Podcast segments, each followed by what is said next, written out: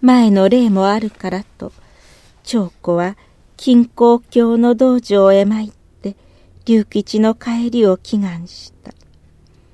毎朝早く清掃して出て行く長子の厚化粧を女給たちは同情した。長子は唇の真ん中だけに紅をつけて旧式の化粧法だった。毎朝通って祈願しているうちに弦が効いたのか、満願にもならぬ、失踪して二日目に、龍吉はひょっくり帰ってきた。のっそりと勝手口から入ってきた顔を見て、長子は息を飲んだが、すぐ、はあ、びっくりした。なんや、あんたかいな。と、こみ上げる嬉しさと、照れくささをごまかした。おばはん、ただいま。と、龍吉はかつてなく恐れる色もなかった。すぐ長子が先に立って二階へ上がった。聞けば、小倉へ競馬に行ってきたという。そんなこっちゃろうと思った。どこで金こしらえていったんや？と聞くと、さいな、そのあてもなし、お、おばはん、怒りなや。長竜の権利をこっそり千円で売って、それで小倉へ行ったということだった。あんたという人は、と言うやろうと思ってたが、まあ、待ちな。龍吉はそう言って、海中から札束を出した。ざっとの勘定で千二百円はあり、呆れていると。実は儲けに儲けて三千円ほどあったのだが、一旦売ってしまえば長竜も他人のもの。ここらが水商売に見切りをつける塩だと思い、小倉からの帰り道立ち寄った別府で、老舗の手頃なのを一つ見つけたのを幸いに、別府の土地で理髪店向きの化粧品、刃物の商売をやろうと、千五百円で老舗を買い、敷金五つと、一月分の家賃も納めてきたのだと言った。長子は座ったまま地団だ踏んだが、もはやそうした売買の話が済んでしまった今、取り返しようもなかった。下から蓄音機の音が賑やかに聞こえてきて、長竜ともお別れかとしんみりしたが、別府ってええところやぜ。なんしょ、お、お、温泉やさかいな。わ、わいの胃腸もようなるやろう。と、龍吉が意気込んで言うと、長子はもう諦めた。家賃を払うていつまでも空き家のまま遊ばせておくのは損だと、すぐ別府へ移ることにし、龍吉が帰って三日目にはもう天保山から船に乗った。船の出る1時間前まで龍吉は理髪器具や化粧品の問屋を駆けずり回り、長子は龍吉が船の中で食べたいという出雲屋のマムシの折り詰を買いに走り、キリキリ舞の慌ただしさだった。世帯道具は別便で送ったが、割れ物やこまごましたものなど気兼ねするほどたくさんな手荷物を船に持ち込んだので、その裁量に気を取られて、ゆっくり別れを惜しむ間もなく、見送りに来た女給や親しい客などは、とうとう神戸まで動船した。船が動き出すとすぐ酒盛りで散々騒ぎ回り、女たちは泣き、乗客はあっけに取られた。潮流では、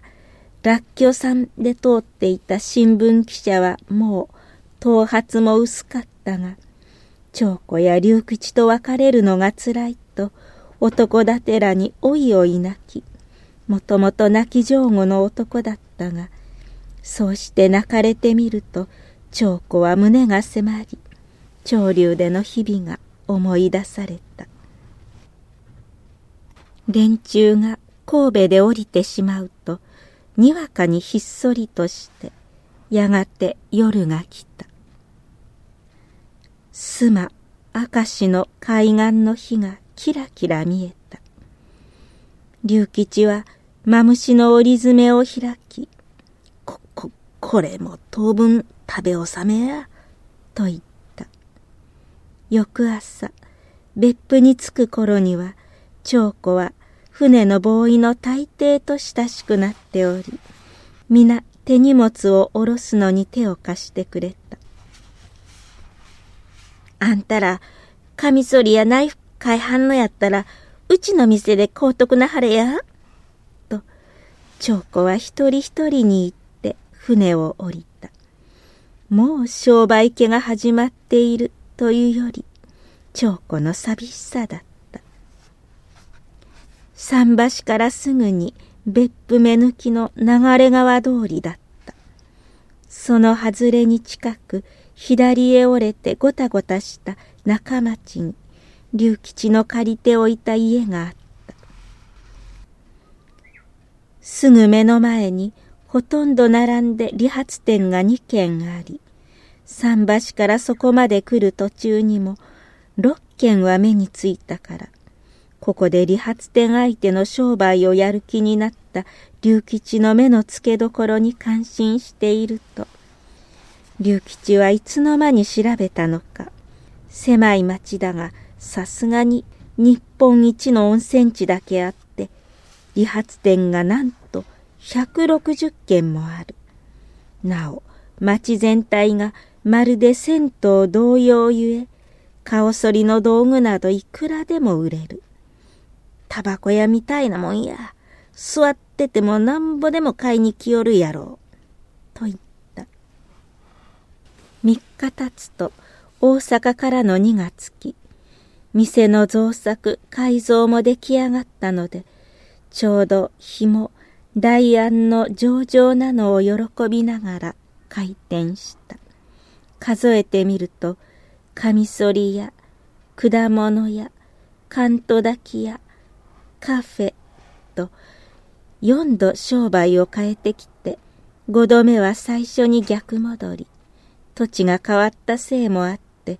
世帯を持ち始めて三年目、初めて構図の坂下でカミソリの店を開いた頃のことがまず思い出された。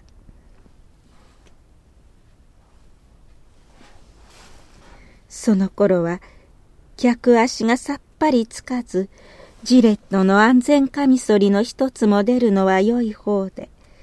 大抵は耳かきか替えばばかりの浅ましい日が続き忘れもせぬ開店の日の売り上げは2円にも足りなかったのだ。今度は家賃もその時の3倍間口からして違うゆえあんなことではさっぱりやわやと、早朝表の戸を開けた瞬間から長子は首筋が痛くなるほど体を固くして目をさらに表の人通りを睨んでいた。屋号は大阪屋。入湯客の半分以上は大阪の客ゆえ、おい見てみ、大阪屋いう店やぜ、と看板を見上げていったが、そんな時、土産物屋と違って、寄っていけと中から声かけられぬのが長子には歯がゆかった。それでも、その夜、店を閉めてから勘定すると、30円の売り上げがあった。この分ならと、夜更けの流れ川通りを肩並べて歩き、桟橋近くの店で長崎ちゃんぽんを食べた。